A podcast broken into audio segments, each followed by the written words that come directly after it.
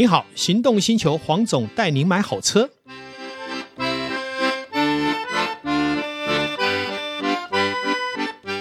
大家好，上次的外汇车啊，真的是意犹未尽。今天奶哥又为了这样的一个主题呢，也专程来再来跟我们来讨论一下外汇车的 A、B、C。哎，对，黄总，上次听完了如何选购外汇车啊，让我豁然开朗啊，然后也让我很多的车友啊。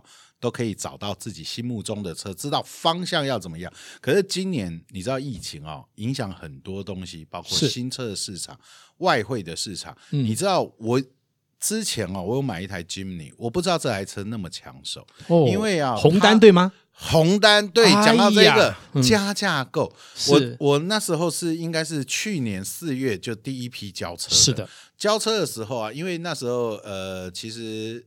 朋友就很想要，嗯，啊，我就说好，我就开第一个一千公里，嗯，然后车子就让给他，我是用原价七十八万让给让给他，嗯，结果呢，那时候我记得交车的那个厂长，嗯，就跟我说，哎，乃哥，你不要你想让是不是？那这样好，让给我哈，是，现在开价六万，我说什么叫六万？他说你这个红球。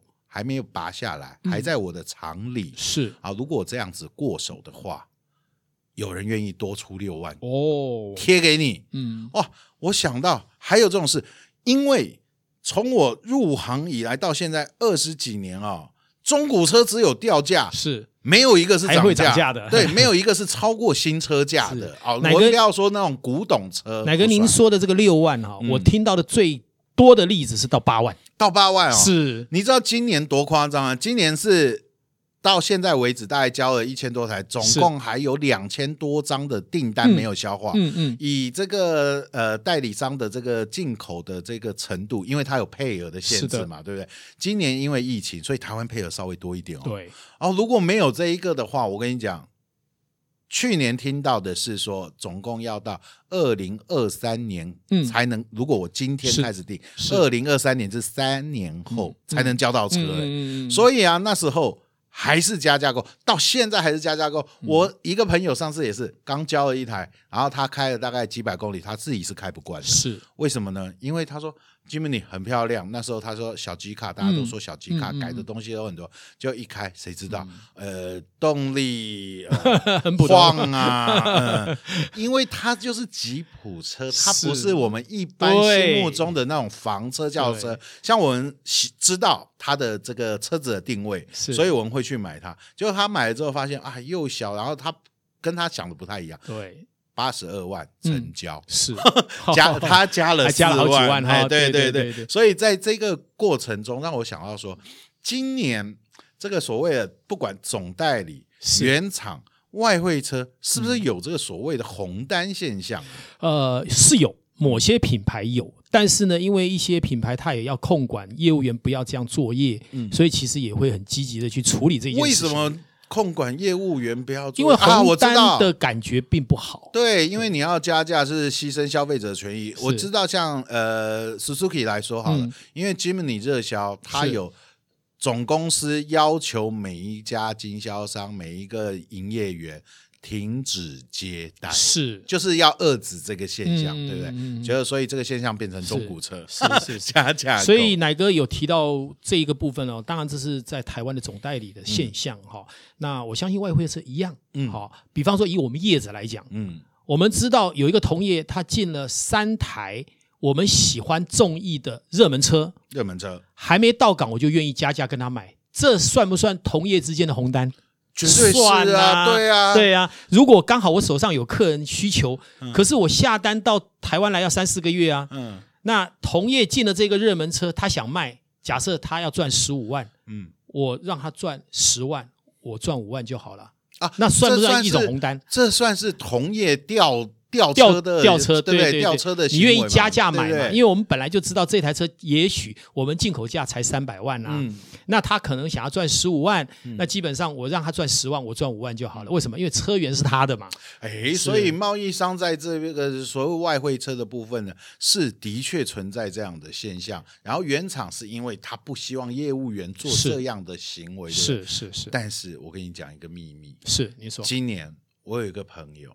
他跟我说，因为他一台车开了大概八年多哦，然后要换，他是一个呃双 B 的车主，嗯，所以他又要换一台这个所谓的呃双 B 一样，是，但是他晋级了，就是说等级高一点，但是他换了一台修旅车，是，你知道他去买车，他说，哎，哪个我们以前买车哦，那个折扣还不错哎，有个五趴，是，现在五万，我说，哎，真的。五万，你买多少钱的车？他说大概三百万，就是加一加三百万。是，他说整个折扣算才五万块，这这合理吗？一个选配都不够了。对呀、啊，他他是选上去，选到 大概两百八十。了解。然后他就说奇怪，以前随便喊一下，大概有个五趴左右的折价。就是那黄总，这现在是怎么一个情况？呃，今年比较特别，就是说，因为我刚讲嘛，就是疫情的关系嘛，哈，所以说变成是供不应求，嗯，所以就会有这种现象。因为传统来讲，哈，三百万的车，车商其实是会拿出一定的百分比来做促销跟折扣啦。哈、嗯。当你没有车的时候，你何必拿出那么多的折扣呢？啊，你的意思是说，我现在。欧阿米莎在排队了，是我干嘛还要削价？对我本来买三碗送一碗的，现在就是 买三碗买三碗算三碗，对，买三碗算四碗，倒是不至于啦。那这也是呃很呃幸运的了。哦，台湾有这么好，虽然你感觉买贵一点，但是也代表什么？你所在的位置是安全的，是幸福的，是让你可以掏出钱来又安全的。这也是一个另外的感觉啦。我听说这个，我们十二月在二零二零年十二月的时候，这个创历史新高，有一艘运车的货轮是进台湾，嗯，总共下了三千台的这个进口，历史高点，嗯，对不对？历史高点，而且大概锁定就是那两家主要的品牌，是你知道吗？里面其实就有我朋友的车，嗯，他说，哎，终于要交车，因为到港了，是。那我说。到港了，那这个第一没有折价，折个五万块，对不对？嗯、他等了四个多月，结果你知道业务员跟他说什么？嗯。拜托你，可不可以明年再交车？好，这又怎么回事啊？哎，奶哥说这个，我也是身历其境哈。嗯、我大概在七八月的时候，有几个朋友透过我跟总代理下单了几部宾士的车，嗯，也遇到状这样的状况。嗯、明明我看到船已经到港了，是他那应该就很快交车，对不对？对，但是一般来说，正常船到港，我们多久可以交车？呃，原则上船到港再加上验证，大概其实在一个月内一定可以交车。对，我记得好像跟我说两个礼拜就可以交。对，那现在的问题在哪里？总代理今年卖太好了，是吗？他不希望在年底挂牌，为什么？因为他扣达到了，他要创造明年的量啦。哦，我懂意思，你就说今年的这个年初。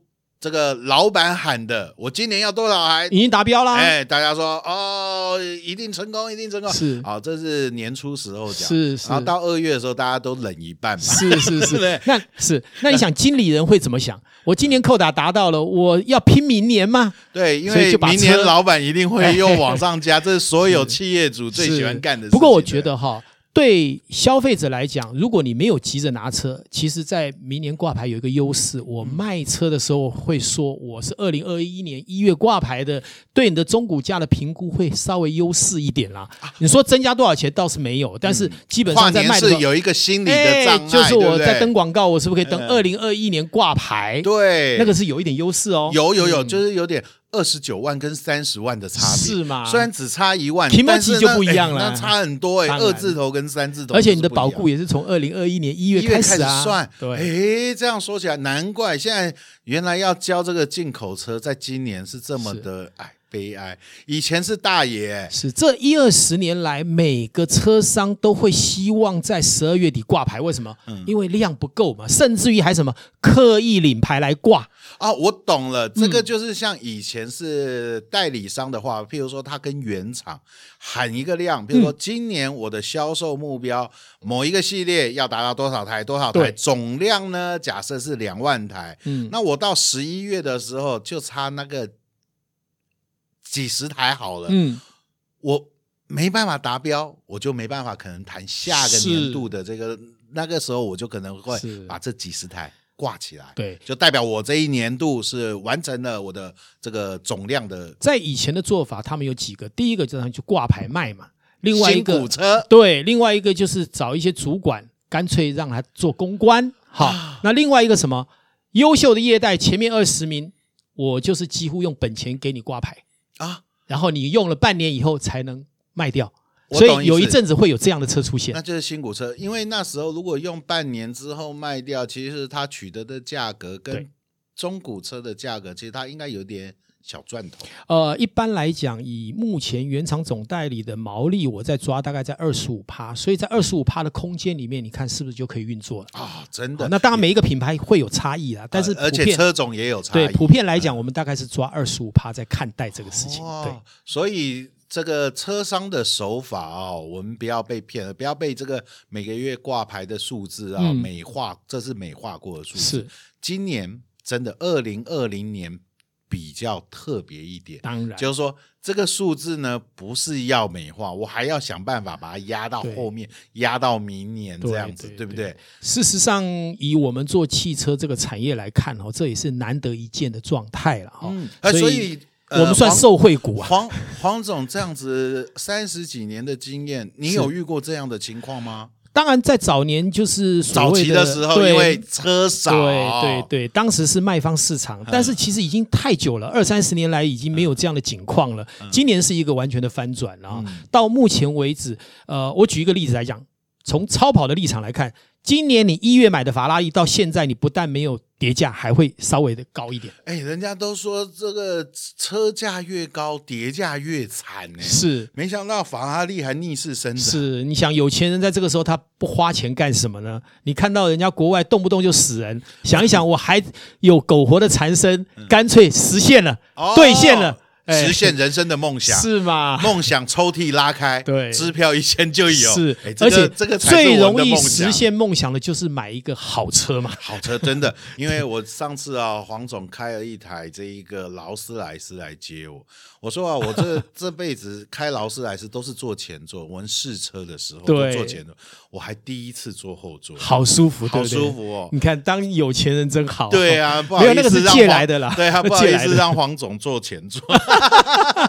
好，我们这个题外话，我们来看一下哦。讲到这一个，我就在想，很多人也在问，到底外汇车好，还是总代理好，还是原厂的这个认证车？对，认证车。嗯，好，这三个呢，我相信应该是很多消费者想要问的。呃，我这样讲哈，不能因为我们有在做中古车的生意，我们就说中古车都好。好，我这样讲，如果我们买一个新世代的车。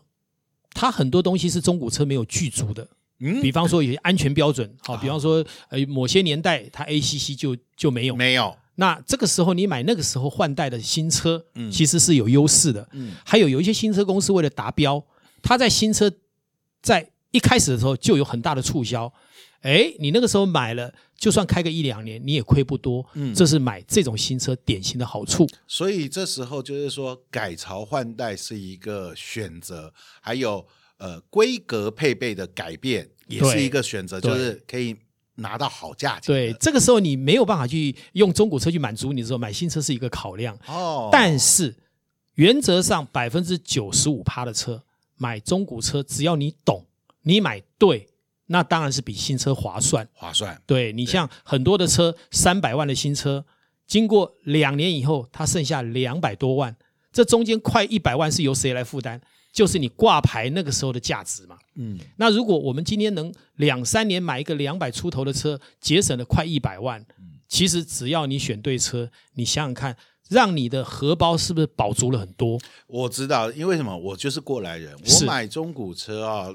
买的很勤快，嗯，为什么呢？因为我这一买一卖之间其实损失不大，是新车的买卖哦，对，损失很大。如果像我这种换车换的勤的人的话，我一台车等了两年三年我就想换，对，我就想换滋味了，你知道？所以如果我买新车的话，正好两三年就是一个最大的坎嘛，没错，没错，没错。所以，但是很多人就会说。但是我买到中古车两三年的话，会不会就是呃很多的问题啊，还是什么？你也知道，是大家都会觉得中古车会有一些问题。嗯，嗯，所以我有一些朋友很奇怪，嗯，尤其女孩子，我不要开人家开过的车。嗯嗯嗯。还有一些老板处女情节，哎，我也不要开过人家开过的车。是哦，我就是要开新车，就是老板女人是老老老板女人，女老板。所以我们这样来看哈，从奶哥的一个分享里面就看到一件事情：未来怎么挑车，怎么找中古车。看来今天我们聊不完了，下一次我们来好好聊这个主题。没问题。